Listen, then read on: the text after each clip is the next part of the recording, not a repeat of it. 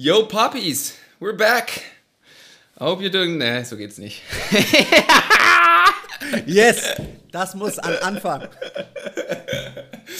Oh, rusty ass English, Alter.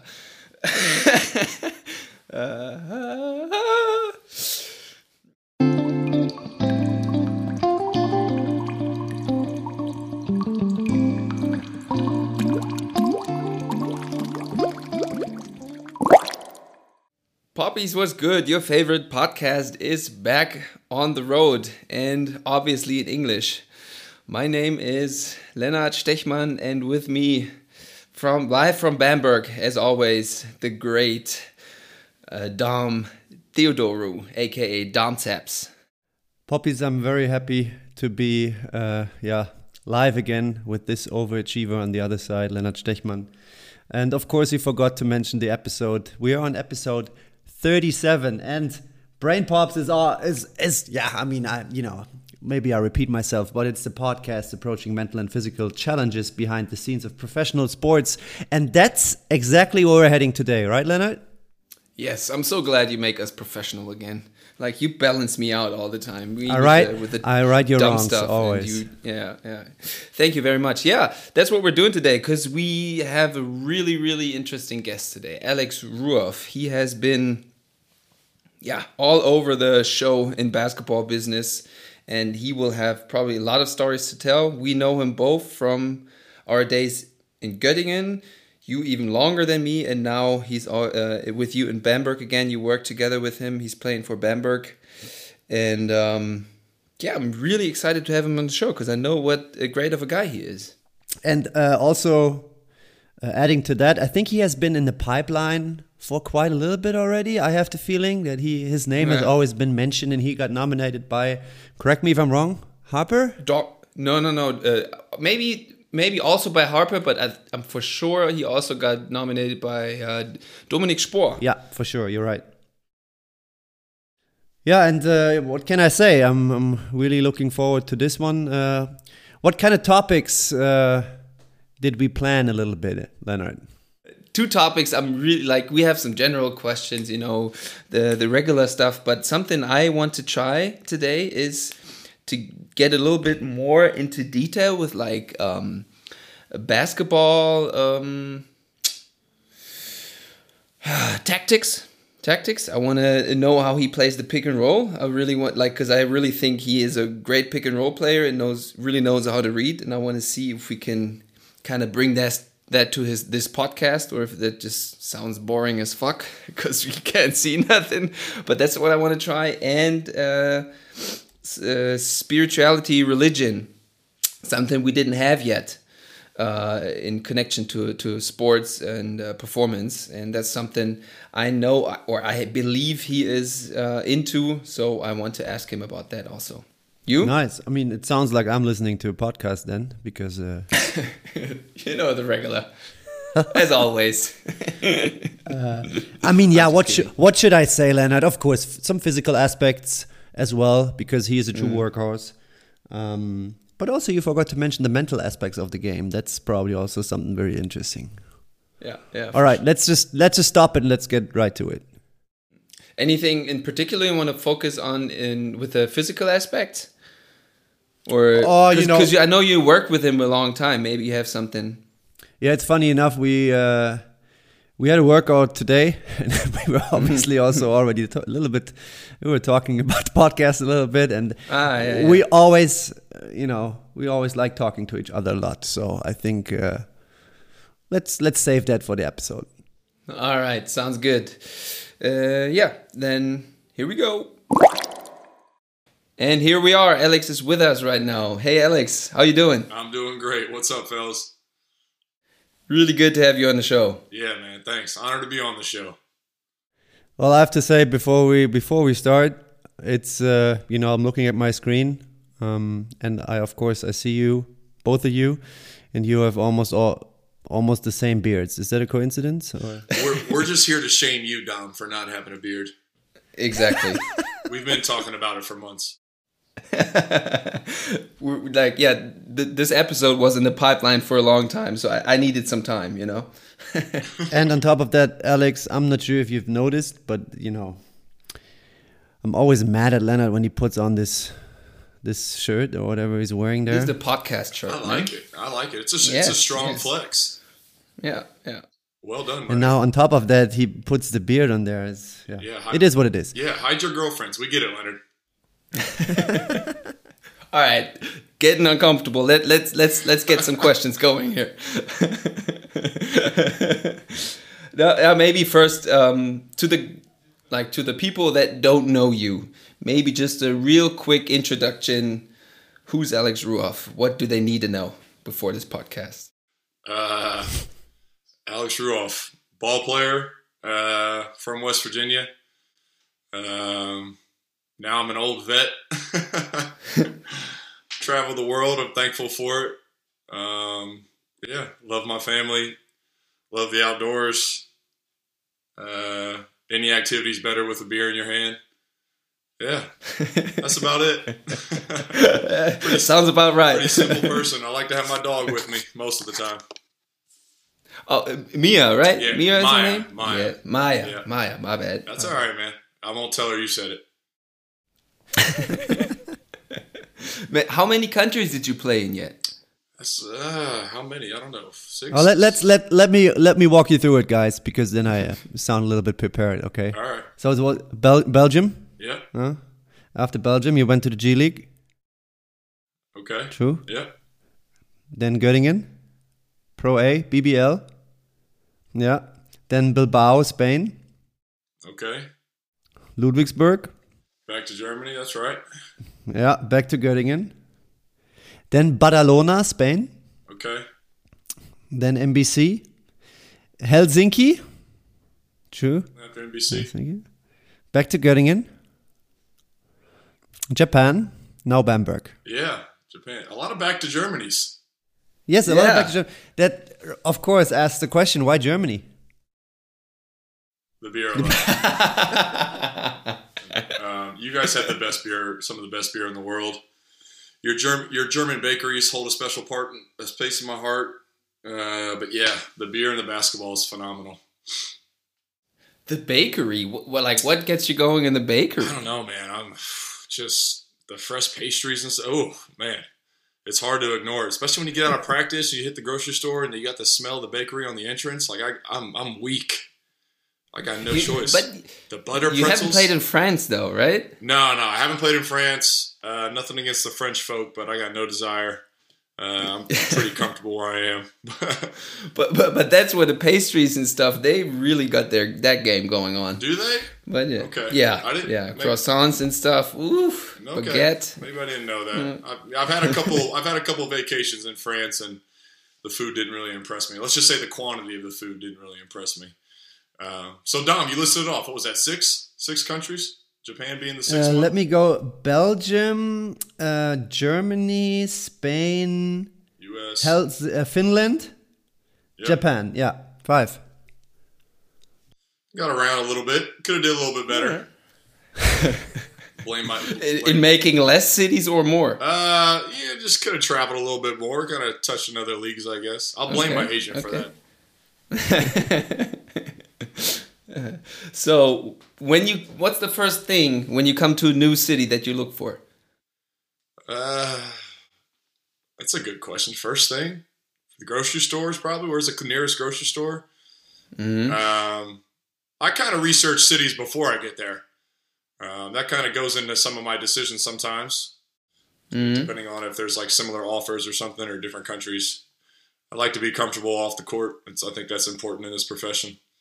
Um, So so what are you looking for then when you like just do research? Yeah, I mean, I like to see things. I'm a I'm, I'm a tourist at heart, so anything historical. I, you know, I, I studied history in college, um, so anything historical. Nightlife is good. I like to be out of my apartment, man. I don't like to be inside too much. So, Mm, mm. um, yeah, local fishing spots. I usually wait till I get somewhere to find them. Oh, you, you ever went fishing with Hilka already? Because we had him on the podcast, and he's also huge into fishing. No, shame on Hilka for not taking me fishing. I hope he's listening to this.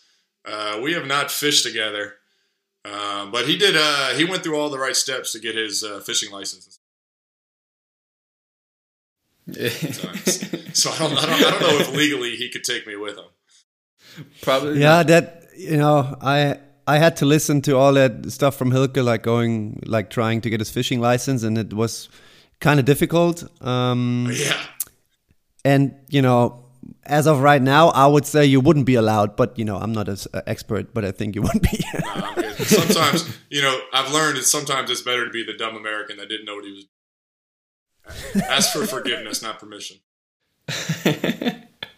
See, the first brain pop, I would say. yeah.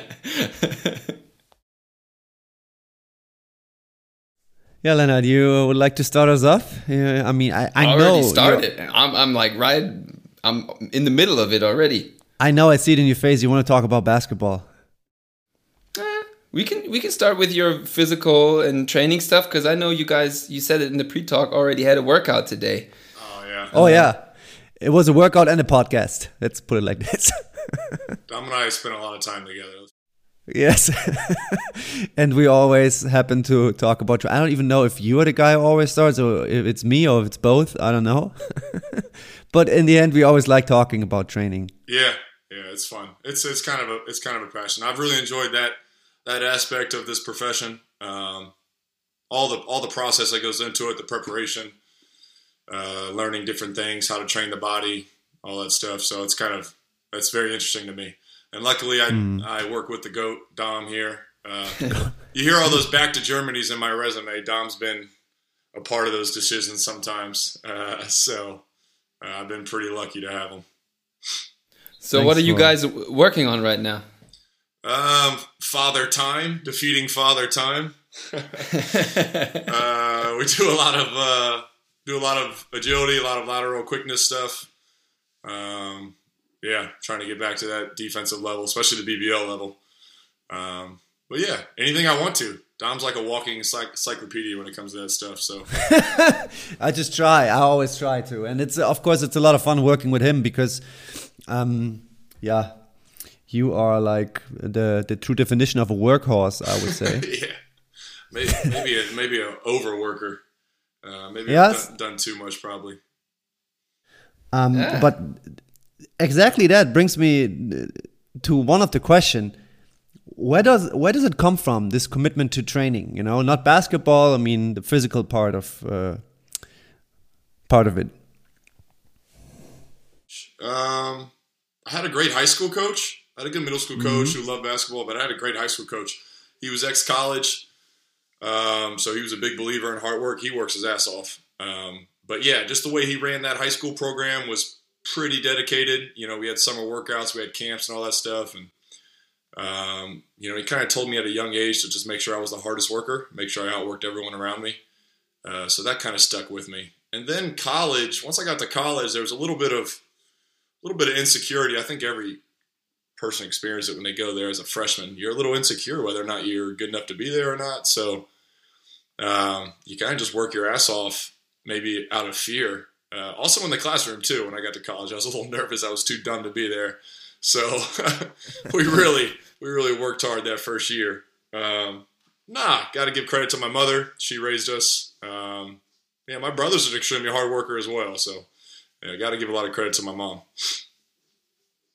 Okay, it seemed it seemed like you had this perspective on like how, how important training is around basketball pretty early, um, and then I think it was correct me if I'm wrong.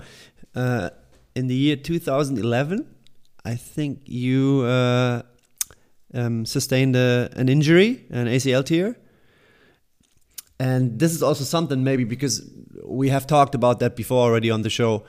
What first of all, my question: What did that do to you?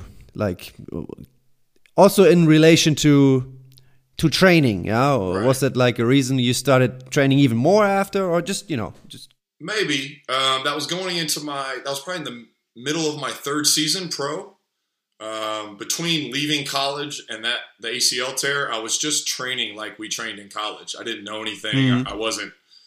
I wasn't doing anything special or researching anything. I was just training like we did in college, how they taught us for those four years. Um, and that's maybe that might have been why that led to the ACL tear. I was kind of pushing legs pretty darn hard during the season, which isn't there was there was no dom and located in Belgium to tell me not to do. so yeah, but no, the ACL happened. That was my first major injury, which of course you know involves a six to eight month rehab. Uh, Yeah. You learn a lot going through that, how muscles, what muscles do, how to train them differently. Um, every progression through that process, uh, kind of, I educated myself. Um, but thankfully, I had West Virginia to fall back on. They took great care of me. I was able to do my whole rehab there. Um, so thankful for them. And also, do you still think that from from that experience, I mean, do you still do things today because of of that injury? You know, this in the same way. Uh, no, maybe not. Maybe my attention to detail grew during that process, and maybe I've always kept that with me. Um, but no, I didn't. I didn't like. I don't train to avoid knee injuries now or anything like that. Once I got over that, it took me about I'd say eight months, maybe two more months of live play to get completely over it. I went back to training like an idiot, just just a 25 year old idiot, just trying to just trying to be as explosive as possible. Um, I, like I said, man, I I really um, that ACL process, that that rehab, I came back more athletic. So Mhm. uh, the way you got to break things down and, and build your legs back up, and you do all that agility work and all that explosive work. Um, again, I'm thankful for the resources I had at West Virginia and my trainers, but I came back a lot stronger, a lot more athletic. Um, so I like to tell people that when they tear their ACL, I try to give them some encouragement. Um, but yeah, definitely, definitely attention attention to detail. That's something I kept from it. this this makes me think of um, you know the that first year of you in the pro A was like my first pro year or whatever, Yep. and uh, was- I remember you talking about the the injury, and I was like, like at one point I almost I almost caught myself thinking, man, I want an injury like that. Yeah. Well, what it does, like yeah, exactly. Well, what people don't realize is this profession, you, you it, it takes ten months out of the year. You know, you got the two month preseason and you got the eight month season, depending on how far you go in playoffs. But it leaves very little time to work on training and work on explosion and agility and all this. You know, the the hidden blessing behind that injury was it gave me a whole year to train my body and to work on these things. So no, I don't wish that upon anyone, nor I don't think it's a good idea, but it, it definitely it allowed me to train on things other than basketball. Let's just say that. And, and the other thing you mentioned that, uh, I think in a, you just you mentioned that before, that it it was also a chance for you to learn more about training, learn more about your body, how how how it functions, and what you should do and what you maybe shouldn't do. And this is, you know, of course, I, I wouldn't don't want anybody to get injured, but sometimes it's a blessing in disguise is maybe also too much. But you know, it gives you it is you can still learn from it. I think for the future. you can still find yeah. positives. Yeah, yeah, Yeah, I had a, my strength coach Andy Kettler at the time in West Virginia. He was man, he's a walking miracle for me. He broke it all down. He held my hand all through that process. My my trainer, my physio, Randy Meador, he's been there for 50 years. Um, he he also helped big time. So those guys taught me a lot. How was it uh, in that period of time now that you say those guys helped you through it emotionally? Like how hard did that hit you like this first big injury or something I would guess so Yeah, uh, it, was it was tough news um, to get from the doctor. I remember calling my high school coach and breaking down. Um, didn't really know what that meant as far as ha- if I could come back from that. I didn't have a lot of knowledge about this injury. None of my teammates experienced that in college. Um, so I really wasn't too familiar with it. It just sounded awful. You know, it's kind of the worst knee for ligament wise. Um, so I didn't really know at first. But then once once I got the surgery, the fear of getting the surgery in a foreign country where no one spoke English, uh, once I got through that process and got back to my people in West Virginia, um, their confidence gave me confidence. So it was it wasn't too bad once I got then once I got there. This is actually a huge fear of like uh, Americans, right? Getting surgery in Germany, like with the with the doctors. Yeah, I heard that a lot already. Like I remember Nick Levas, he got like injured pretty badly here, and like he was scared in the beginning, and we were like, "Ah, it's all fine. You're like in good hands." And then they all fucked it up. and I was like, "Oh shit! Yeah. Don't spread the word." yeah, that's a that's a bad example. I'm sorry for Nick Levis that happened. That's the, it was definitely heartbreaking for him. But yeah, if you can imagine being in being in a foreign country, you get hurt, you got to have the surgery there. Um, there's some there's some uh, politics involved as far as who's going to do the surgery, right? So I was in Ost, Belgium. Uh, the team doctor wanted to do the surgery, and of course, my agent and I are researching like who's best to do it. There's there was this famous name that was popping up. Dr. Martens was a Belgian doctor who was doing he was flying all over Europe to do these soccer players ACLs and stuff. Anyways, that that seemed like the best name, um, but I didn't know anything going into it. I met him for five minutes, and then what? The three minutes before the surgery. Um, so yeah, and none of that was in English. The translator wa- wasn't great. Uh, my teammate had to drive me to the hospital to get it done. It was it was a pretty wild experience, man. But you got it done with like the preferred name. Yeah, so that's kind of all you can do, right? You just go to someone who is well known and who's done a great job in the past. Um, you just got to put your for, uh, full trust in him and not look back. So, um, ended up he ended up doing he's he did an old school surgery, old ACL surgery uh, repair. They don't do it anymore. They did uh, part of my hamstring and my IT band, and they used them both, which is not done really anymore. So. I found that out later once I got back to the states, and they're like, "Oh, he did this. This is kind of an old school way of doing it." I'm like, "Oh, great. That's just great for me." Um, but uh, she's held up over the years, so I'm thankful for Dr. Martens. Well, um, yeah, Alex, talking about the weight room, um, maybe one more time. What is? yeah, yeah. Where where do you think does the weight room benefit you the most? What is what would you say like maybe even like throughout your career and maybe even right now? What is your first line of defense for the for the weight room?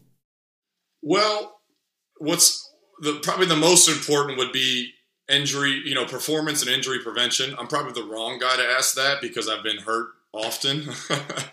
um, but no, just just increasing performance. Um, careers are short; you never know when your time is going to be up, uh, so you want to get the most out of it. Um, but yeah, just being explosive, being strong. I like to be stronger than everybody else. It's a more fun way to play basketball. Uh, so, um, yeah, just just increasing performance, and then now, of course, you know, after the couple injuries, getting into my late twenties, it turned a lot into longevity, injury prevention, things like that. You know, uh, once I got to be with you, Dom, for those first couple seasons, it kind of shifted my focus a little bit, and then since then, it's been a lot more just, yeah, maintain performance, but also prevent injury, things like that. Uh, How did Dom make it to, to like shift your focus a little bit? How did he manage to do that? Well, his OCD to start with, uh, but he just broke everything down. He was one of my first. I had good trainers in the past. Don't get me wrong, but um, especially in college, but overseas it was kind of up in the air. A lot of freedom in, in Belgium. We could do whatever we wanted. They kind of let the Americans do what they want. But Dom, like, was my first trainer that had a program, wrote everything down. He didn't just tell you things uh, and make you do it because it's your job. He explained why we're doing things. He asked you how you felt while doing it. He listened to you if you didn't like something. Um, so all of that kind of got the wheels spinning a little bit. Um, of course, I was coming off that ACL rehab, so my mind was already thinking, you know, additional focus on training and protection. Um, so teaming that up with uh, Dom was Yeah, really nice. Dom, I cut you off. Sorry. What appreciate the words. What a jerk! Yeah, Dom, I'm just, I'm just here, to, I'm just here to hype you up. Yeah, some really interesting uh, insights from you. Also, that, like you know, you have been in the game now for for quite a bit. Um, Yeah, 12 years. and correct correct me if I'm wrong. When I first met you, you were like you said before. You were always going hard. If we had one practice, you would come in and and yeah, like train like a like there was no tomorrow. Like also Right. a lot of weights. Yeah, a lot of back squats. Back squats. I Oh, still man. remember you. Yeah, I was doing a lot of college stuff, right? A lot of things I, Yeah, I learned yeah, in yeah. college. Uh, yeah, I'm, I've been at this for 12 years now, so I'm pretty old. College was a long time ago. We were doing a lot of Olympic lifts, a lot of weight on the back back then, heavy squats. Um, yeah, you name it, we did it. So uh, we kept that going for a while in Europe. And then, of course, like I said, you know, after training with you or seeing what you were doing with some of our players, able to get that weight off your back was probably the biggest adjustment I made. Um, Mhm. Just seeing the unnecessary of it. We Is that? Yeah, go ahead. no, I was just gonna say, classic over overtraining is a, is a real problem in the sport. Um, I'm a great example of that. Again, when you try to just outwork everybody and work the hardest, sometimes that's not always the smartest thing to do. Um, but hey, I made it this far. But if you are now able to go back, yeah, to go back to the start of your career, just talking about the weight room now, Uh-huh. would you do things different? Yeah, yeah, of course, of course. Uh, yeah, I take the weight off my back first. Uh, I would lighten up the weight. um, but yeah, a lot more. Some of the stuff we're doing now, you know, some of the explosive stuff, uh, eccentric, a lot of the eccentric, eccentric movements. Um, I would do a trap bar, things like that. Things where the weight's not on your back. Um, I would I would start that at a young age. I never. You don't think when you're when you're a dumb kid coming out of college, you don't think about longevity, right? You think about No. the only thing you're thinking about is quickness and explosiveness, and you're just trying to be the best athlete you can be. So, um, America, back then, America would when you're lifting, it's just heavy weight. You know, throw as much weight on as possible, get as strong as possible. Um, so we've learned a lot from then. Uh, even America is kind of shifting uh, now that I go back and I see my current college and how they lift and stuff. It's it's evolved. It's not it's not the same as when I was in college.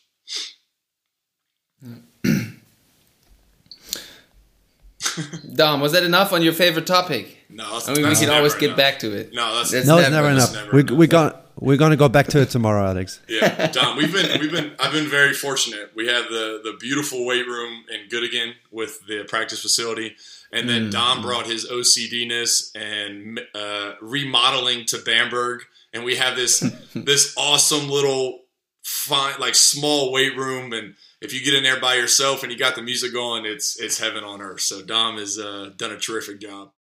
Today the, the music was all uh, all about Michael Jackson. I really like. Yeah, there was a good feel. There was a good vibe when I came into the gym. Uh, I like that. That was from that was from Mo, right? The young kid. No, that was even my playlist. That was your playlist? Oh. well done, Tom. Well done. So today was like a do your own workout, recovery day, treatment, whatever you needed. Um, Yeah. So Michael Jackson was a good vibe. So, what, what did you do today? Like uh, on a day like this, after a game, or second day after the game, Yeah. right? So you had one off day, Yeah. and now you're coming back in the gym. So take us maybe through your routine real quick. Uh, well, I'm, I'm a little bit different than most of the guys because I'm older. I'm 34. Um, still adjusting back to the BBL basketball level compared to where I was in J- uh, Japan earlier this season.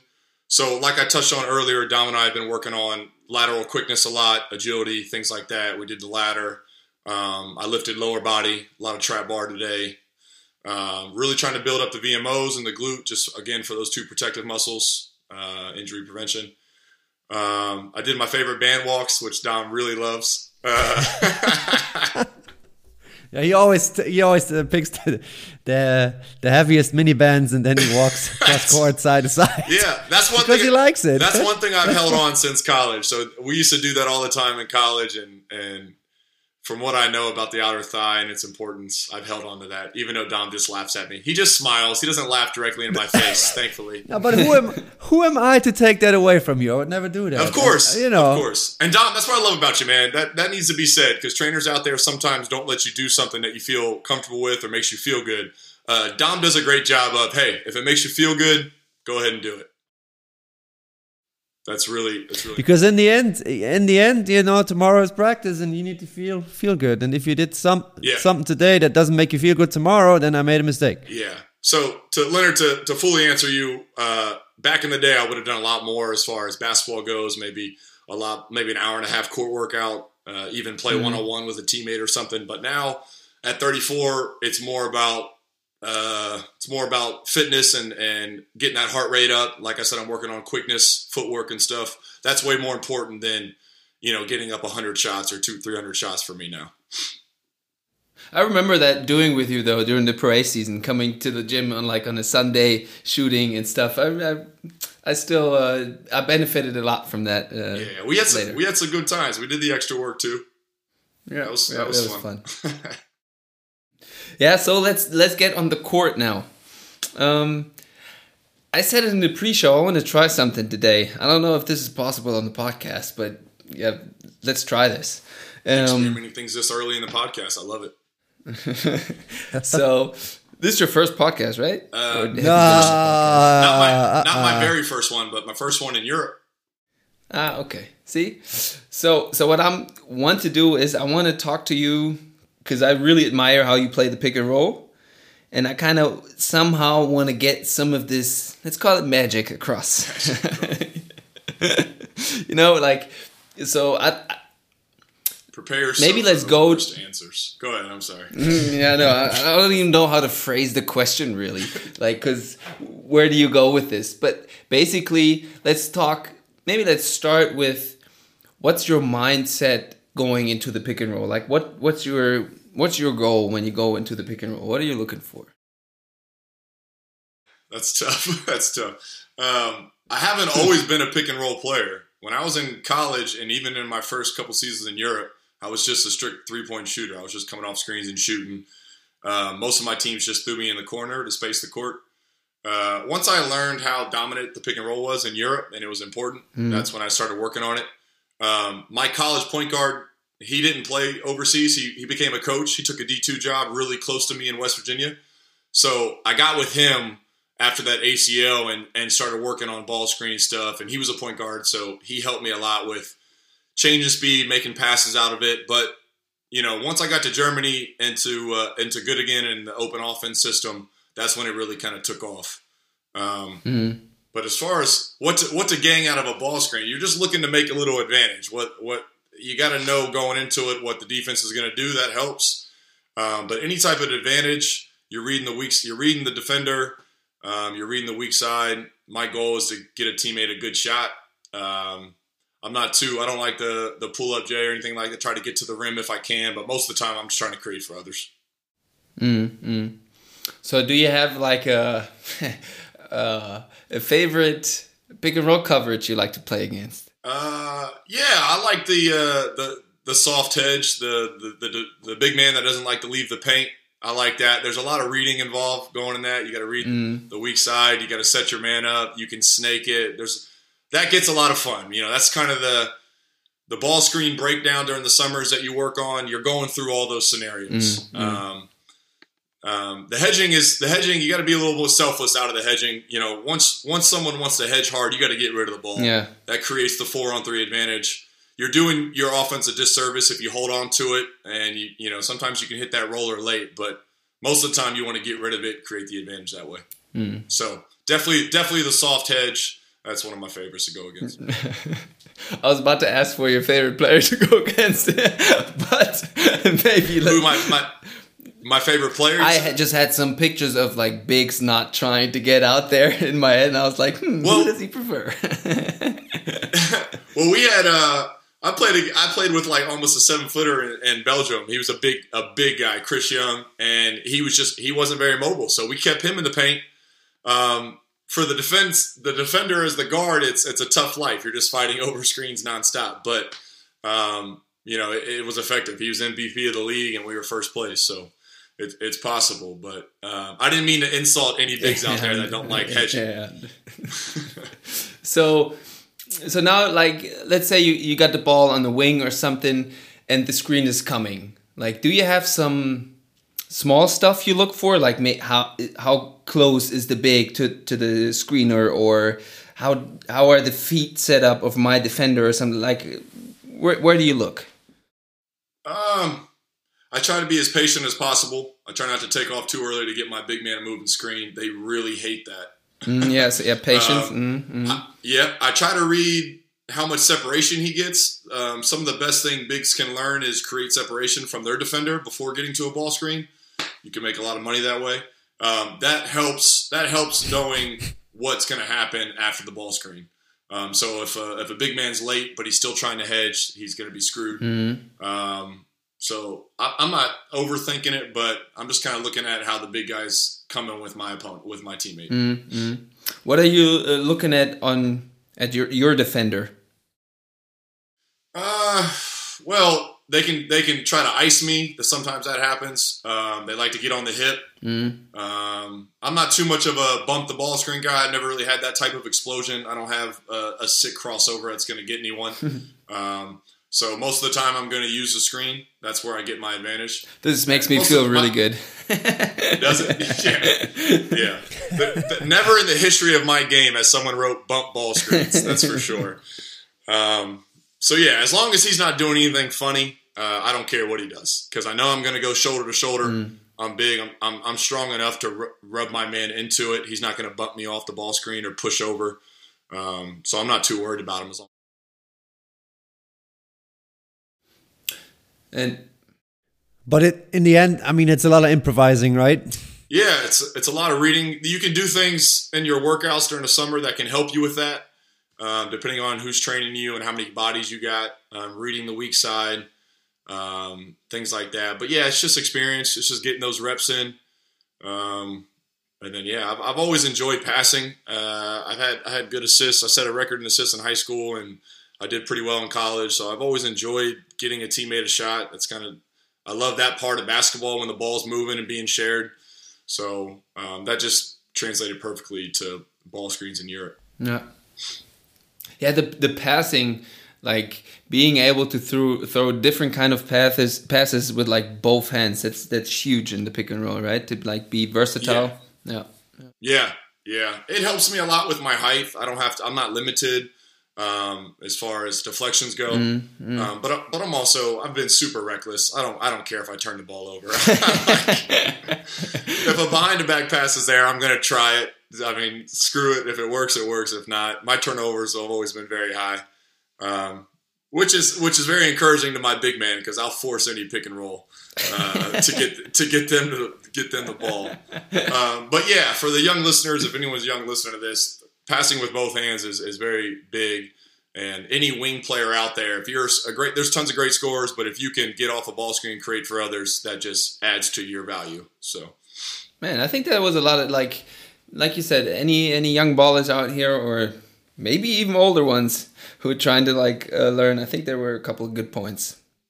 Yeah, it's it's it, it get, get boring during the summer though, right? Everybody just wants to work on shooting yeah. and, and and their strengths, but it, it, it's tedious to work on passing. To you know, sit at the elbow and work on the left hand, pass to the corner. Mm. Um, again, I've had great trainers I've worked with during the summer that made me do it, um, but that's not the most exciting thing to work on. Yeah, yeah. What what is your what is your take on that? I think you also you either have that or you don't. I mean, of course you can work on it, but you know, if the if the IQ is not there, it's tough, right? Yeah, I guess you got to be a decent passer to begin with. Otherwise, no one's going to put you in a ball screen. Um, mm. But just to be able to like everyone has a strong hand coming off a ball screen to fire that pass to the weak side corner when that weak defender is helping too much. That's what everyone has. Mm-hmm. Now, if you can do that going the other way, then your offense isn't limited to only getting you to your right hand in ball screens, right? So I played for a Spanish coach in, in Bilbao who um, he didn't make us try to use our left hand in ball screens. He he made all of our whole offense was getting our right handers downhill to the right hand. Um, when you can use both hands and hit the corner and the weak side guy with both hands, then you're not limited. Mm, you can do mm. whatever you want. Yeah, that was one of my biggest limitations if I think back on that level. yeah, most players, most players, they they pass better with, of course, their strong hand. That's not just you, Lennart. Thank you. yeah, but a, a, a, a, real fan of the game when you when you come off and throw the, an offhand pass for a pick and roll assist, yeah, that, yeah. they really appreciate that. I had Marco Grimaldi as a teammate and Göttingen, and every now and then we would throw. Each of us would use our left hand, and we would just kind of look at each other like, "All right, you're working on that. I can tell." so we both we both had a mutual respect for any any left hand attempt yeah. during the games. I like it. Uh, so that was fun. This is so funny to hear these things now, now when you're talking about it, and that that there is so much other stuff going on that like between players that people just don't see. Yeah, it's yeah, uh, little little yeah little things that happen during the practice or the games that just more fun. Mm. Definitely with teammates. If you have cool teammates like I've had. Yeah, yeah. That, that, it's funny that you just that you just mentioned it, Lennart. Do you still have some? No, but otherwise, like, I would like wanted to add transition. something from the. Go ahead, Dom. Yeah, there you go, Dom. Uh, Inter- interrupt him back. Take that, Lennart. I, I wanted to add something to the basketball side of things because you know since we're talking about it uh, right now, um, I would just like to get your opinion on that because I think in professional basketball everything comes down to details. Yeah, do you get that deflection at the end? Yeah, that, that doesn't give you the ball, but that maybe gets your opponent out of rhythm or something. Yeah, uh, do you? I don't know. Are you uh, uh, on the help side? Maybe this one like half step more or less. I think that makes a difference these days in bass professional. Or like has always been made a difference. Yeah. But how? What is your what is your take on what is your well, take on hit that? the three, the buzzer like, beater. That's general. all that matters, man. right, right, right. No, yeah, don't worry about all that. Just have fun. no, uh, you're you're right, Dom. Attention to detail is huge. Um, my first college coach, John Beilein, for the first two years, huge attention to detail guy. He would they would cut practice film every day. We'd watch it every day. He would cut it down to the very step you're taking. Um, so that kind of taught me very young how important it was. I saw the advantage to self criticizing yourself that way and then getting and seeing the results in a game at a very young age. So thankfully that I just carried that over to my pro career. Um, but yeah, that's huge in basketball. Just um, being in the right positions, like you said, you're on the weak side or whatever in defense. Um, that can help you a lot, especially if you're not the most quick or athletic guy. Um, knowing where you're supposed to be or knowing the correct position or how you're supposed to do something, that can give you a huge advantage. Mm, spacing is probably also a big thing, huh? Yeah, yeah, yeah. Spacing is huge. Uh, players who don't understand spacing can ruin an offense, and they're and frustrating to play with. Uh, but at this level, and and the BBL in Germany for sure, um, it's never a problem. Um, the Spanish are very adamant about it. You know, I've done two years played in Spain. They they really push spacing. They want you wide. They want you deep into that corner. They want to create as much space as possible, which um, of course, we all know helps any offense. This, like, we we um, you know, I was really active on Instagram today before this uh, episode. I asked for some questions, but it was like 10 minutes before we started recording. so we did get too many. well done. yeah, our social media game is not on point yet, but we're trying. Um, That's all right. and one of the questions was uh, regarding your relationship to Johan. You know, coming back always. And I think that is probably one of me saying this from the outside is probably one of the things you guys really connect with the attention to detail because Johan he's really into that also like like you said with the practice video and and stuff like that is that something you would like underline I guess yeah I would definitely give him credit for that uh, we kind of share that uh, approach to the game mm-hmm. especially when it comes to preparation um, but yeah, did you want me to answer as to why I always come back to Johan, or you just? If you have a, if you have something more to add, go ahead. if not, I was just going to answer that question for you. no, no, that's all right. Um, well, there's there's just a lot that I really appreciate about his coaching and, and the freedom he gives his players. Um, the open offense is, is some of the most fun basketball I've played with. He recruits high IQ and high character guys so some of my most fun years off the court have been with his teams. Um, some of the friendships I've made, uh, the best friendships I've made, have been on his teams mm, just because mm, he recruits that way. Mm. Um, but yeah, his his attention to detail is great. His preparation is second to none. Um, all those things have led to a successful season for me personally, but also for our teams in the past. Yeah. Um, and it's you know it's helped my career every time. So um, yeah. I, I owe him I owe him a lot. But with that being said, we've been at each other's necks multiple times. We're both kind of stubborn individuals.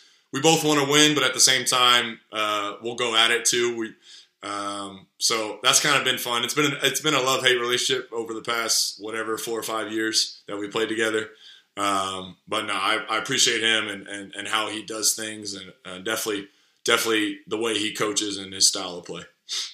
Yeah, but that's something also really important. I'm glad I asked that question because, like, the ups and downs, but in the end, you guys know what it's about. Like, you know what the motivation of the other is, and then it can go get heated. It's not even with like you see that in every professional sports. It's normal. People go at each right. other, and I think like in the if you know in the back of your mind what it's all about, it's easier to handle this, right? Yeah, and it's also to, to deal with certain things if you're if you're uncomfortable or you're not liking how one the other person's doing something. You know, the fact that we both enjoy winning more than anything, um, that that helps you get through some of those moments.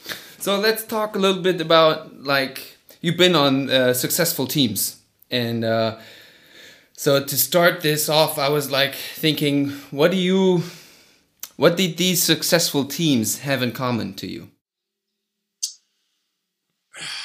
Well, um, I think team character is huge, like I touched on already. Um, getting a good group of guys together is only going to build your team chemistry. Um, that leads to a lot of success, especially in a in a in a short ten month time where you got to work together and, and perform. Um, the the closer you are, the more you hang out off the court and things like that, the better you're going to perform. Mm-hmm. Some of my best teams, some of my most successful teams, the only championship I've won was in Göttingen. Um, those were some of the, the most the closest teams I've ever been on as far as off the court goes. Mm. Talent talent also helps if you recruit good players. Talent helps. yeah, if you can if you can go out there and find a Raymar Morgan or Khalid El-Amin, then you'll you'll be okay. yeah, you don't have to hang you don't have to hang out off the court. that's funny. yeah. But I think that's huge. I think that's one thing Europe is hanging on to. Dom right now. I, I, I hear you guys. I'm good. I see Dom.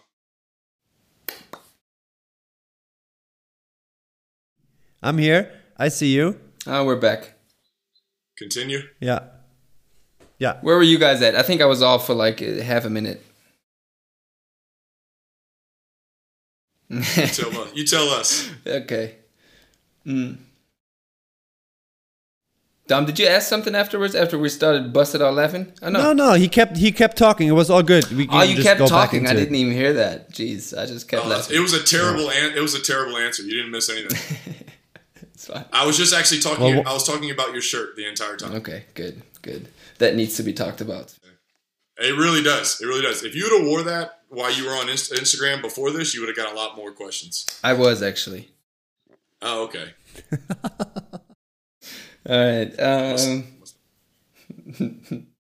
he was talking about how uh, how important like relationships to players are, but also that if you have talent, mm.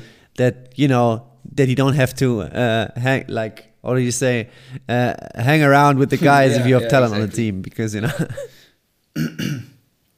um, mm-hmm. yeah, and according also referring to that, of course, relationship to to your teammates uh, they are important. But how about the relationship uh, to the coaches and staff? That can be a little tricky uh, for Europe, um, especially for younger players coming from America. Uh, your your fellow employees, basically, you know, uh, they got a job to do. You have a job to do, but you're both riding on each other to be successful in order to climb the ladder in this profession, right? Um, so it's a, it's an interesting relationship. Um, you can have different types of coaches. Uh, I had a I had a uh, a Yugo coach my first year. That was uh, interesting to to get used to. Um, hmm. but the best thing the best thing you can do if, if, a young player is listening, the best thing you can do is communicate.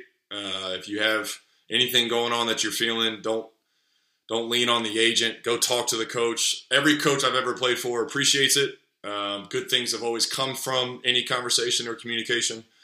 Um, so yeah, there's there's tons of unhappy Americans in Europe. They're not they're not happy with their shots or their playing time or their role. But uh, as long as there's open lines of communication, usually it's it's smooth sailing.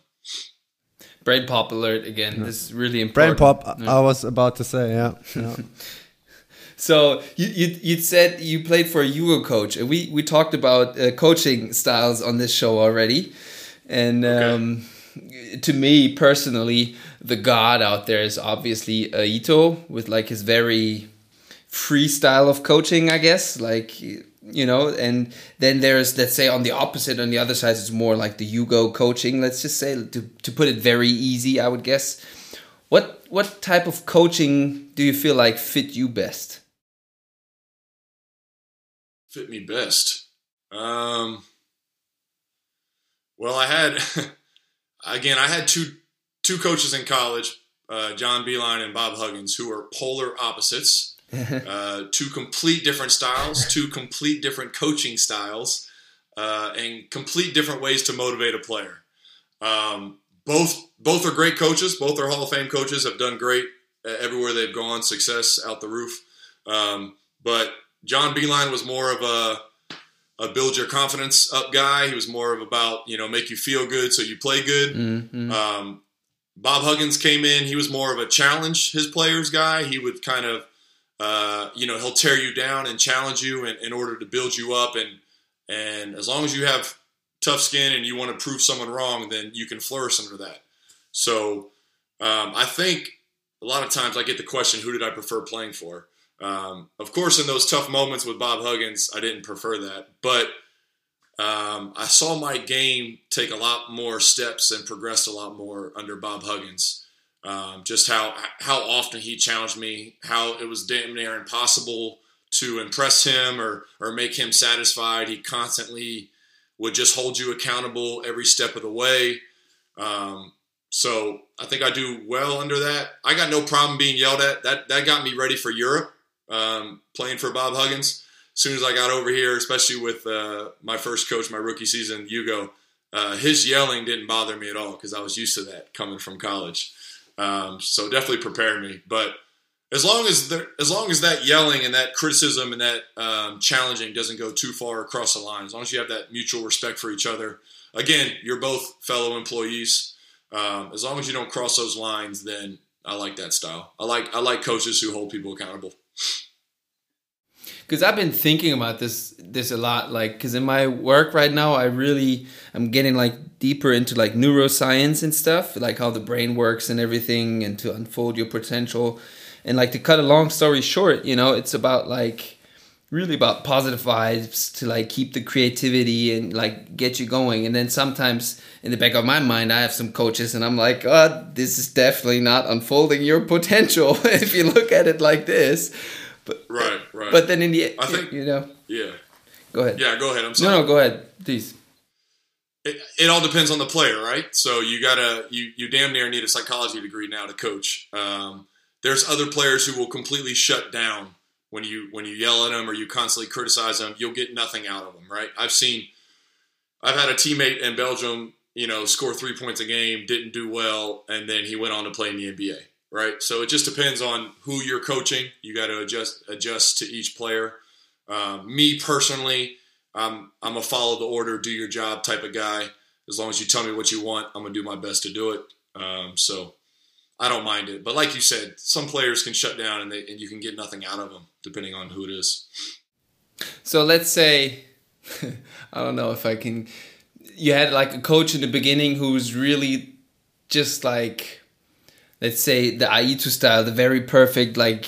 Here you go, Alex. Like, be free. Go ahead. Do you think that would have, you know, like I don't know how to like, frame it, but you think like that Phil Jackson? Yes, yes. Would it would that have influenced you to the positive? You think, or a negative, or didn't change? Would um, I'm not. I'm not sure. I don't think I've ever had a coach like that. uh, Brad Dean. I had an American coach in Belgium. Brad Dean. He gave me probably the most freedom. He was the most laid back. He had a he had a Phil Jackson kind of vibe to him. Um, I enjoyed the freedom. I enjoyed the the the vibes of that team. Mm-hmm. Um, I, I, thought at times we maybe underperformed or, or didn't maybe meet our potential. Mm-hmm. Um, I I would love to get into coaching one day. I have no idea what kind of coach I'm going to be or or how that's going to translate, but um, yeah, it just depends. We're I think we're moving towards that. I think the game is moving. I've been playing for 12 years, so it was a lot different. Yeah. Than, you know, a decade a decade ago. Um, we're moving towards that now, where you gotta you gotta you gotta be positive. You gotta you gotta build people up. You gotta make sure your team is is feeling good before a game, as opposed to feeling bad, down, and and pressured. Um, you know that falls on the coach and the leaders of the team. Yeah. I think it's just like you said earlier. You described the relationships and stuff, and like if that relationship is strong and like you know the the mutual goals and stuff, I think it can handle some of the let's say bad stuff or whatever, or like the hard stuff. Yeah. Yeah, the low, the lows and highs, right? Mm, there's exactly. all throughout a season. There's lows and highs, and you you never want to get too high. You never want to get too low. Yeah. Um, as long as you got decent character, you'll get over those low moments. Yeah. Yeah. Also, really interesting, uh, interesting uh, thing you said that, yeah, that a coach needs to find out in what way he can talk like to you, for example, and what way he can talk to another guy. That not everybody responds to the same thing in the same way. I think that is. Yeah. Yeah, and I would also I would also agree with you that we're going in the direction where uh, it's getting more it's get getting more in this way. You know that it's more like that coaches trying to build you up more instead of doing the opposite. Yeah especially once you get to the pro level and you got, you know, we got we're grown men. We're all grown men working together. There's there needs to be a, a, a certain respect level that you have for each other, and you you never want to cross the line of hey, I'm still a grown man. You got to talk to me in a certain way, right? Like you never want to cross that line with a player because then there's just no going back from it. Mm-hmm. Um, you can you can you can come hard on a player, come down hard. You can criticize, um, but then you got to you know maybe pull them into your office have a man to man conversation, tell them you're just trying to get the most out of them. You know, you gotta you gotta build that yeah. rapport with the player. Otherwise, he's just either going to shut down or call his agent and tell him to get out of here. You know, that's something Mello said. Also, he was like he had a coach in Frankfurt, uh, Dom DeMello, he was on the podcast also, and he was also saying, yeah, I had somebody like criticizing me all the time, and I was like, what the hell is going on? Like he, like his confidence went down, and after like then his coach told him, hey, I'm doing this because I want you to get better. Like I believe in you. That's why I'm on you so hard. And after realizing that, he that kind of shifted in his mind. You know, that's something he needed, and then it was fine again, I guess. Yeah. Yeah. Again, goes back to communication, yeah. right? Communicating yeah. with your players, telling them, telling them why you're doing things, so they're not left in the dark, just feeling like you're just hating on them. yeah. Yeah. Right. So now let's let's talk uh, on the situation now a little bit. How I don't know how often like you you you changed club during the season already, but I guess that's a very different approach to come to a team that has already went through preseason, a couple of games and stuff, and they already have their way in a way, I guess. Um, how do you integrate yourself? Like not losing your personal style of play, like something you want to the to bring to the team, and on the other side, knowing that they already have something going. I guess.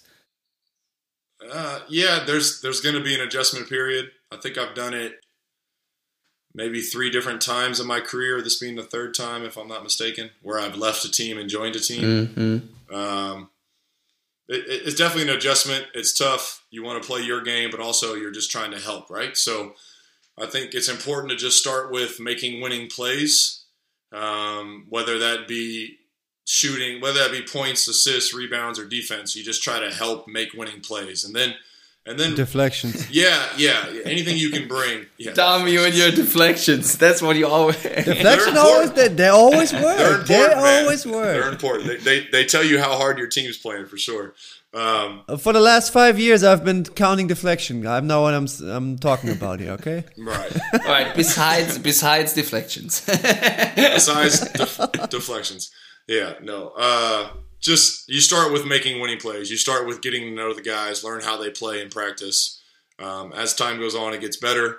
Um, you find out exactly kind of what the team may need from you, and hopefully the coach is um, telling you exactly what he expects, um, and then you just go from there. It's uh, at the end of the day, this is a business. We're all here to do a job, and and the goal is to be as successful as possible, so we can all prosper. Mm. so as long as that's the main goal of the team, then adjustment isn't really too tough communication sounds like a, a very important part of that again, I guess. Yeah, Yeah, yeah. And once you know, again, as long as you're, as long as winning is the most important, team teammates won't have a problem with you coming into a new team. Hopefully, um, you know, as, as long as you're not coming in jacking shots, I usually mess things up. too. Dom, I know you have a question. I need the written down to man. This. Oh. Uh, sorry, ask question whatever you wanted to ask. Well, I actually, what do you demand from yourself in this, in you know, in this situation? it's too much. Okay, let's No, Everything. no. I have I have such um, unreachable expectations for myself. I, every year, it's just foolish. It's foolery if I had to say it out loud or, or write things down. Um, I had a coach one year make us write things down, and at the end of the season, I was like, "What the hell was I thinking? That's not even possible." um, so yeah, my expectations are never they're never living in reality. Um, but no, just you know, Johan came here from Göttingen. I saw who he recruited. You know, I have ex teammates on this team, so I was kind of following them as the season was going on. I knew it was loaded with talent. Um, and by the time I got here, there was a little bit of underperforming in the league, doing great in Europe, but not great the BBL. So, you know, hopefully I, the things I can bring, I like to think I can bring to a team is, is leadership and intensity. Um, I compete, and I'm kind of a jerk as a teammate uh, when it comes to any type of competition. Uh, I really like to win and hate losing. So um, any any any intensity level that can be raised in practice always leads to more success. So um, as long as you got guys who aren't afraid to get chippy, get after it, push each other in practice, even talk a little shit sometimes, that helps. Um, that's all going to uh, translate into victories. So. That that's probably already going into like another question we have written down like what is your role being a veteran? Or like what do you bring to the team as a veteran? I guess that's going that way already or is it something else you need to add there i guess? No, um, yeah, being the oldest guy on the team, this is the second year now I've, I've been the oldest guy. Um, you try to lead by example, first of all, because if you don't lead by example, you're a hypocrite. No one listens to you when you come to start barking at them or, or being a leader, right? So you got to lead by example. Um, you try to share any wisdom you have with them as far as your past experiences, uh, especially if you have like a rookie or a young guy um, who are going through some pains as a rookie, or you know, you kind of help them through those moments. Um, in this specific situation, I've played for Johan in the past. Um, we got a couple, we got a lot of guys who are first year guys for Johan, um, so I can bridge the gap a little bit as far as what he's expecting and, and what they're, per, you know, perceiving. Um, I can help with that. I like to think. Um, but yeah, this team is so talented already. It's it's not like I need to do too much to to raise that. It's more about just uh, being a calming presence on the court, uh, definitely in difficult moments, um, um, having fun, remembering uh, reminding people to smile and enjoy this. I mean, we play a game for a living. yeah Uh, we're we're working during a, a pandemic. There's a lot of guys who couldn't get jobs this year, so uh, remind guys to count their blessings, smile, drink a beer every now and then, um, and yeah, have fun at the end of the day because you know it's my 12th year, and I know every guy says it, but careers go quick. Um, I've had two years taken away from me with injuries, so you really got to enjoy every moment, and uh, I try to instill that in all my teammates. strong words That was a nice answer. Yeah. You like that? Yeah. Let's, let's just cut the rest of this podcast and just promote that one answer. I'm just kidding. so alex when i when i thought about you like uh, before it sometimes i try to prepare myself you know Ooh, some yeah, I was about to say. Wait, what, Oh, what, in what setting Oh, was this? jeez, Were you in the God. bathtub? Were there candles involved? yeah How did? How? When was this? Was this at midnight? Did you wake up from a dream? exactly midnight i took a called walk you know and i was just like you know Were you? I was on the beach with wine in my hand, and I walked past sorry. your old That's house here getting in and you know, and I kind of no, um, no. no, something. reminiscing about the locker room moments. No, but something that actually popped up in my mind was, um, and that's something we haven't talked about in this podcast, Probably because I'm not really like in let's say or don't know much about it that I don't know how to like talk about it much. But religion, you're a very religious guy, right? Yeah, yeah. I'm a religious. I'm a Christ follower. Yeah. Um, yeah, that, has that not been talked about on previous podcasts? Never really broke that down. No, we haven't really talked about it in like terms of you know, how it, what kind of influence it had maybe on your career and like you you handled stuff and uh, maybe you could talk to us uh, uh, about that a little bit. Yeah, yeah, no, no problem. Uh, religion and politics, those are two two subjects that are always tough. But, uh, no, I grew up in a in a Christian family. My mother was a youth pastor. Uh, my brother is a pastor now. Um, so uh, very religious family. Um, the biggest thing that it helps me with, it just gives me strength. It gives me certainty that um, you know I'm being looked after. Um, that there's a there's a bigger plan, um, and you know of course everything happens for a reason. Um, so that's given me some strength to get through certain moments, especially injuries, uh, difficult seasons, maybe with a coach or a role or something. Um, but no, I've leaned on it hard. Mm. Uh, I'm thankful for it. Um, I could do a lot better. I'm definitely a, I'm a, I'm a, I'm a Christ follower who sins a lot. So his mercy is something I really enjoy, uh, his mercy and grace. But uh, no, uh, I'm very thankful for my faith and uh, my upbringing. Um, I've had some awesome teammates who also share my faith, and we've had some great conversations on the bus, and and even you know some teammates who are non-believers who don't, um, you know, have had some great, heard some a lot of great perspectives mm-hmm. on uh, away from religion. So, um, no, man, I'm not afraid to talk about it. It's just, uh, you know, not everyone. You got to be respectful of everyone's uh, opinions. Uh, you can't really you want to promote Jesus, you want to give him all the glory, and I try to do that my best. But at the same time, um, you know, if someone's not wanting to hear it or, or uh, they have different feelings, then you got to respect that person. So,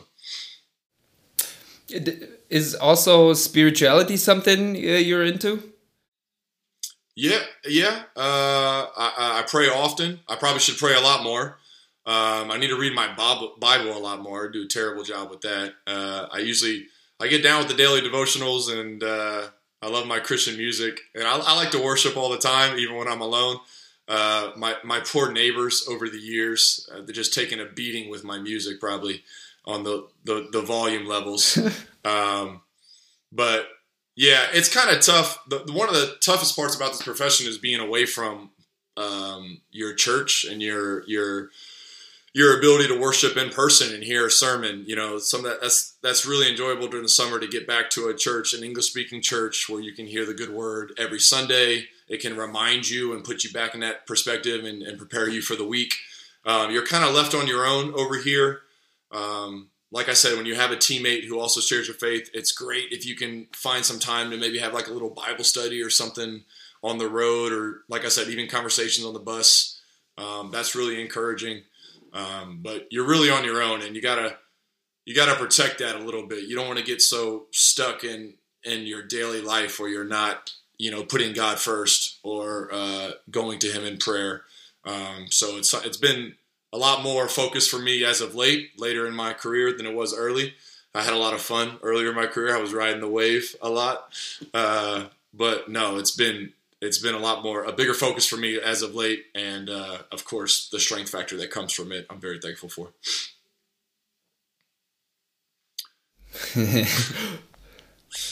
yeah, I mean, yeah, it's an interesting, it, interesting for me to hear. You know, it's a different perspective. yeah, religion is great. Don't don't ask me about politics or Donald Trump. Yeah, for, the, okay. for heaven's sake. But uh, COVID. No. Yeah, COVID. no. Religion. You know, end of the day, man if you're a believer or not, just be thankful, count your blessings, right? Uh, enjoy the experiences. The glass half full mentality is, is very powerful. Perspective and attitude can carry you a long way. Yeah. Um, I, I use my faith to control both those things. Um, so again, it's, it's super helpful. Yeah. I think having a faith is something really strong. No, like whatever you believe in, having a faith in general is probably a very strong, strong thing to have. Yeah, I like to think it, it holds society together at some point, right? yeah, yeah, true, true. Yeah, so um, towards the end, we have a couple of like go ahead questions like like maybe the first one is a quicker one. Um, best buy below 100 euros for your career. Oh, I think I know what it is. Whoa, whoa. Now you're making me nervous. I'm gonna get the wrong answer. Dom. nope. Way to pressure your podcast guest. Jeez. Uh, under 100 euros. I have something in mind also. but I'll tell you after. Oh, thanks, fellas. So now my answer is going to be two wrong answers. That's great. Uh, this year I purchased um, a uh, air fryer, which was under 100 euros, and that, that that changed the game in the kitchen. Really enjoy my food. Um, let me think of something else since you guys didn't know that, and that's not your answer. um, under 100 euros not counting basketball shoes or any any sports equipment. Um, all my recovery tools are I'm so thankful for and need them so much. They're all a thousand. They're all expensive. Let me hear your guys' answers. Something when I think of you, I don't or no, actually when I see like a, these green long bands, these Thera bands or whatever, you pop up in my mind. Like I love Lennart. Lennart, I love my bands. Yes. Thank you for reminding me. I think there's there's one in reaching distance. I keep my bands with me all the time. It's like my security blanket. Um, this is my favorite thing That's to just the one. carry around. That's exactly the one. Like you had that Yes. already in Pro A. I'm, I'm, an emo- I'm emotionally attached to this green band. This is uh, this is your fate. Yeah. huh? my fa- my favorite. My favorite. Um, it, it goes with me everywhere, even on vacation. Uh, I get made fun of all the time for it. Um, great stretching tool, strengthening tool. Um, no, I'm sorry I didn't get that answer correctly because I love my green bands. yes. Uh, the amount of time I spend with that thing is disturbing. yeah, probably. And how much how much love I have for it. That's probably why I'm still single. Anyways, thanks for the better Well, thanks for the better answer. I will take that green band over uh, air fryer every day of the week. Well, Lennart, two fools seldom differ. Huh? I thought about Really? exact the same thing. Oh wow. well, you know, the reason why I didn't think of it as of late is because I don't need to carry it with me everywhere because Dom has every band ever made. He has every foam roller ever existed. So I'm never going to be without when I'm playing under Dom. So I don't need to take all my bands with me. When I was in Japan, I was taking two bags to the gym every day of recovery equipment, stretching, foam rollers. I had to carry it all with me. Uh, but here I don't have that problem because of Dom. nice. This was a good question. I like this one. That was a good question. we, we got to keep That was a good. one. That was a good question and a good answer by you. Like I don't even need to be here. I'm, I'm rocking this podcast. I don't need you guys. Strong, strongest shirt, strongest answers. Should I? Uh, I have like a little deeper, deeper question. Not not religion, deeper than religion. you know about the weight room, uh, uh, you know, my biceps. Yeah, I've, No, I've been doing not about- curls off camera this entire time. Um, maybe based on your career, but doesn't necessarily have to be based on your career. But what was your biggest mistake, and uh, what did you learn from it? Biggest mistake. Man, that's tough. Biggest mistake of my career.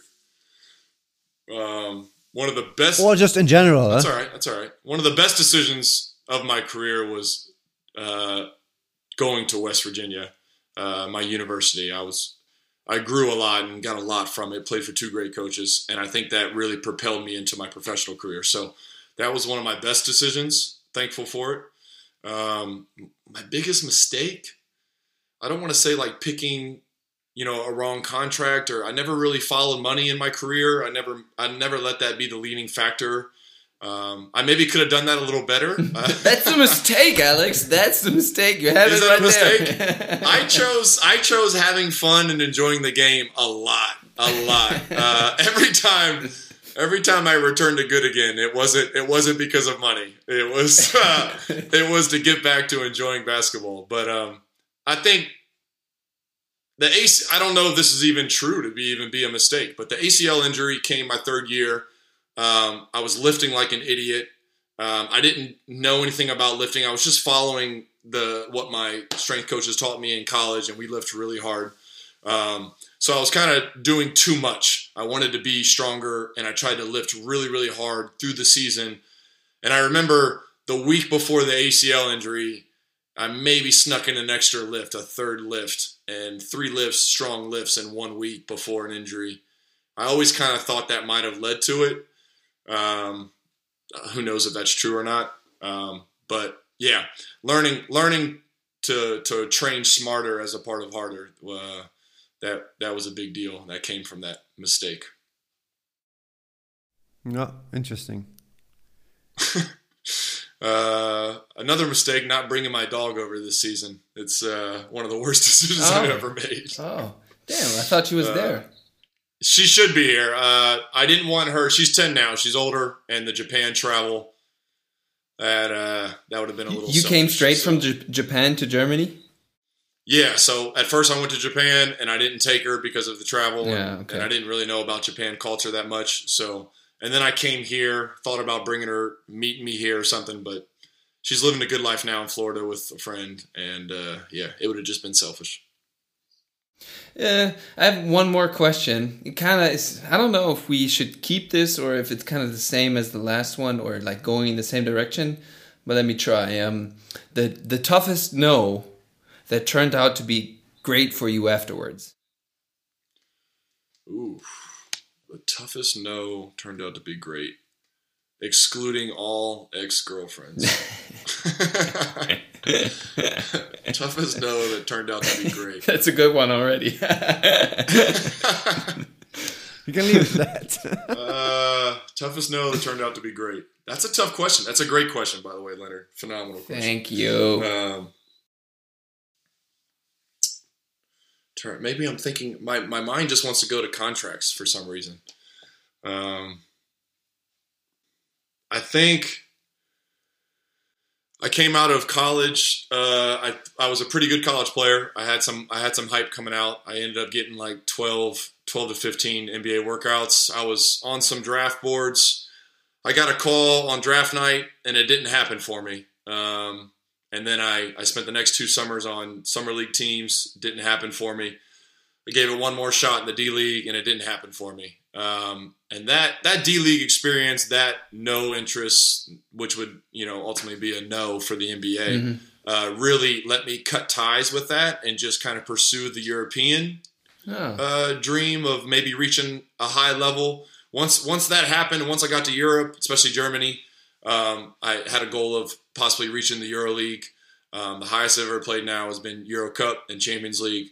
Um, but that that no for American the NBA basketball um, kind of let me get past that and move on and reset my goals to European basketball, um, which ended up being great and had put me on this hell of an adventure Mm. over the past you know 10 years or whatever um, so maybe that that no led to something great which i'm very thankful for Yeah. That's a very good answer. That's a great Yes. answer. Not, yes. yeah but i'll take the life experience over that any day i would never have met you guys man lennart i would never have had you as a teammate we never would have got those workouts in dom all those hours i kept you away from your woman never would have happened kept you away from home, sleepless nights. Yeah, you guys definitely. All the relationships built over the years, that's something that'll last a long time, man. nice. I think that's something really nice to end with. Right, Dom? yeah.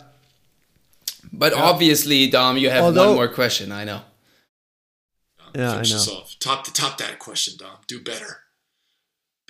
This is. I, I think I haven't. I haven't even told you about this question. Maybe now oh, you have to. Oh, oh, from the back pocket. Maybe you have to come up with something on short the notice. ace up the sleeve.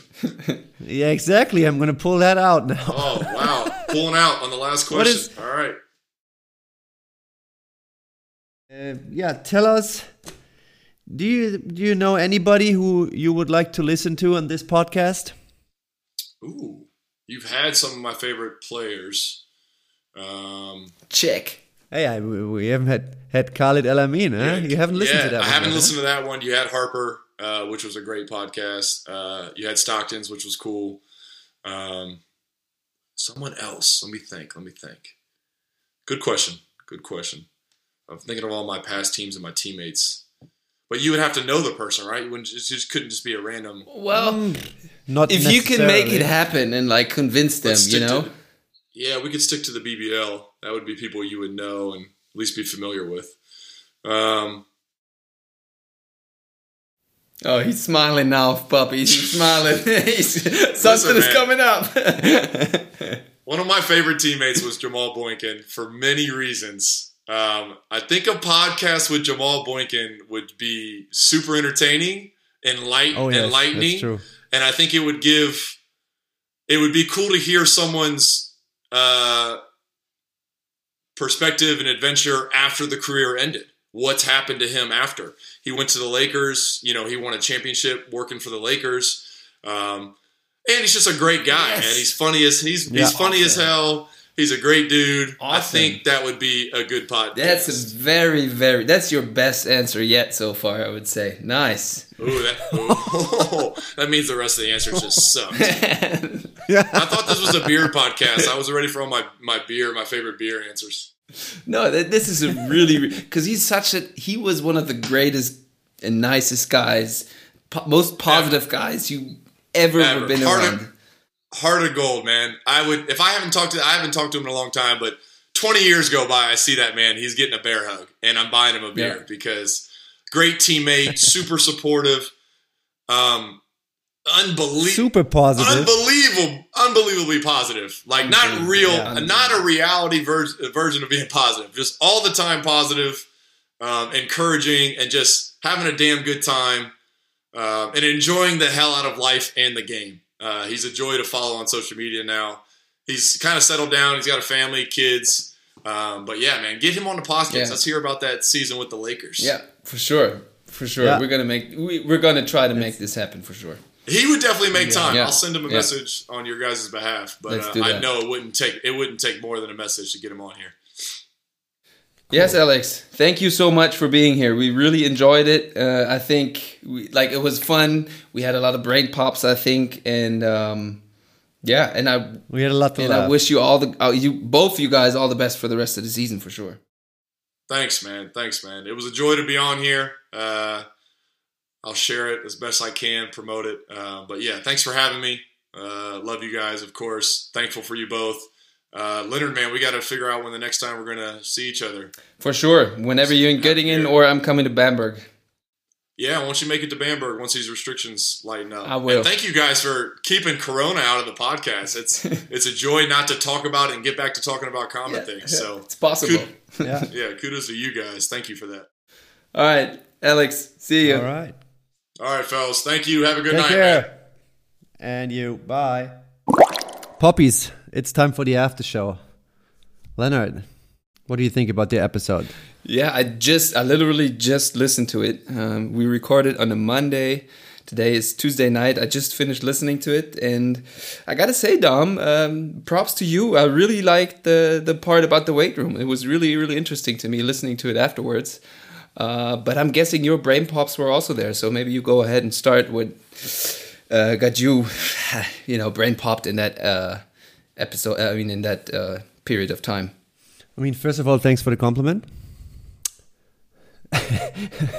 um, yeah, of course, I had like a few, um, few statements from Alex I really liked. Um, for example, when I asked him if he had the chance to start his career all over, like based on the uh, on the weight room, if if there was anything he would do different, and then of course, based on his uh, history of injury, he would probably, you know, yeah, maybe take a step back from from back squats. Yeah, he would. He said that uh, he would take No- the weight the weight off the back, Not too much load on the back. Yeah, that was yeah.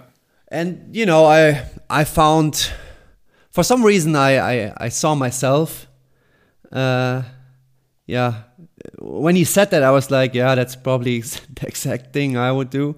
But Same this, mistake you did back in the day. no, I'm not sure if it's the same mistake. I was never li- never like a guy who did heavy back squats. But you know, in training, um, you're always looking for, let's say, yeah, you look for efficient ways of training your body. Yeah, and a back squat, uh, you know, that's obviously debatable. I'm not the biggest fan, also not not with, with hoopers because you know they have long legs and therefore they they probably not in the best position to uh, go for back squats. But what I was going to say, I think it's still a method you can use. It depends, of course, on your history and what you did in the past. Um, but I, I think it's not the the most efficient way. It might be still effective. You're probably going to gain some muscle and get stronger also through a back squat. But if you can take weight off the back uh, and still train your legs, I would probably go that route. Yeah, like I said, it's debatable. But when you said that, that that came to my mind, and that's yeah, I wouldn't say it's a confirmation, but I obviously like that because uh, Yeah. we sort of have the same background. Um, Yeah, that's interesting that you say that because, you know, I asked him what made him change. And, you know, your way of knowing, hey, if that, like, that's maybe not my way, but if it's your way, go ahead and do it. But I'm just going to tell you what I think about it. And then he, like, automatically changed it without you telling him constantly, Alex, this is not good for you. This is not good for you. Blah, blah, blah. You know, that's like not how people actually change their behavior. I think that was really good to hear. yeah, Good that's what I- compliment for you again. well, it was nice to hear what he had to say, of course. yeah, yeah. um, and the other thing, or want do you want to chip in first and then I come back? or- no, go ahead, go ahead, go ahead. The other thing, it was also like I think that was a sub sentence. Mm-hmm. uh, he he said, uh, "Don't get too high and don't get too low." And Damn, you this, stole one of my brain pops. oh yeah, all right, cool. no, go ahead. Um, and I just, uh, what was it, like two weeks ago, I finished a book from uh, written by Jon Gordon. You win in the locker room first is uh, the name of that book, and he actually had the same, uh, the same, yeah, sentence in there, and I actually liked it. I've heard that before, but you know, since Alex said it, now I was like, yeah, this is it fits also my situation a little bit because you know uh, we play a lot of games you know we win games and we lose games and i think it does make a lot of sense after a win you, of course you should be happy and you know celebrate or just feel good about the win but at the same time you should not get too high because the next game is like next game is coming yeah? and the same like with a, with a loss of course a loss doesn't feel feel good but Don't get too low. Exactly, don't get too low. I think that's a yeah, that's a very nice sentence. I really like it. Yeah, and it's a healthy way to compete. I would add to that. Yeah. Yeah, yeah, and I had to at first I had to think when you texted me today with that quote. I had to think of the Bryson Tiller song "Don't Get Too High," but yeah, that's a different context. um, yeah. Any other brain pops I had? Yeah, you- that was definitely one I really liked personally. Being the nerdy part of the episode where we talked about the pick and roll. Uh, I think that's something I want to you know do a couple of times and when then we can keep like diving deeper into it i think if we like do it constantly and ask players about it. And um yeah what else? Uh yeah what successful teams had in common and the stuff he said about like re- having relationships with the players obviously on and off the court but also like with coaches and staff and how important that is. And also how much you can gain out of that? Because like the last questions like he where he was like stating how much he liked the ride over here and like getting to know the people the culture and stuff. And um yeah that that was uh, huge and plays into the uh, stuff you said with being thank- thankful. And um yeah. And interesting like also there like sometimes it, it can escalate if players are or if the, if it's really competitive atmosphere but in the end if you know what it's all about and like you have the same goal let's say like you can even get over those lows or highs yeah Yeah, yeah, true. And uh, I can tell for sure that Alex really liked it. He really liked to, uh, he really liked being on the show. First thing this morning, and when I saw him, he was like, "Dom, that was a lot of fun yesterday. I really enjoyed it." So yeah yeah, high quality uh, time and conversation. I think so. Yeah, let's hope the the puppies like it too. Uh, Yep. I think.